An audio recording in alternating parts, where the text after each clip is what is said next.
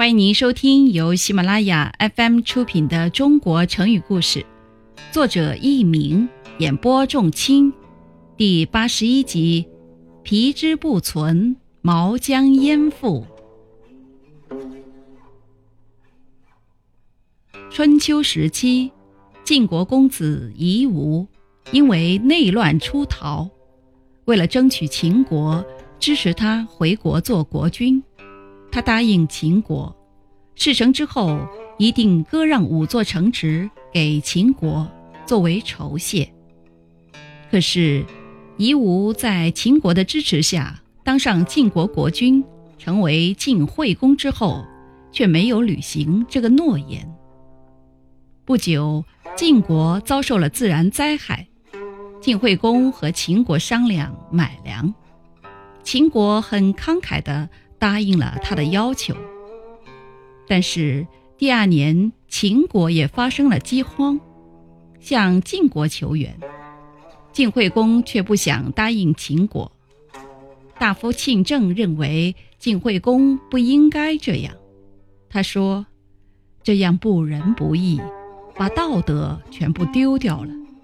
一旦需要，谁还愿意救济我们，支援我们？”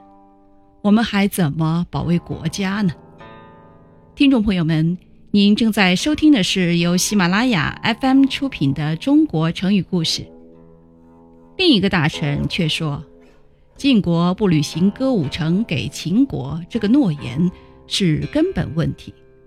如果这个根本问题不解决，而只答应卖粮食，就好比只有毛而没有皮。既然没有皮，毛又能依附在什么地方呢？原文是“皮之不存，毛将安附”。我们过去已经在割地的问题上违约了，秦国对我们早已产生了怨恨。现在即使答应卖粮，也不能平息秦国的不满，不如干脆连卖粮也不答应。晋惠公听了以后，就拒绝了秦国买粮的要求。庆正叹了口气，说：“国君这样做，将来一定会后悔的。”果然，第二年秦晋之间发生战争，晋惠公在战场上做了秦国的俘虏。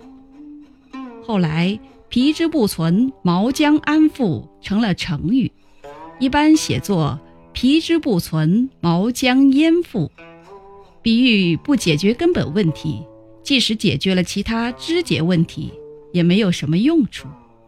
焉，哪里？附，依附的意思。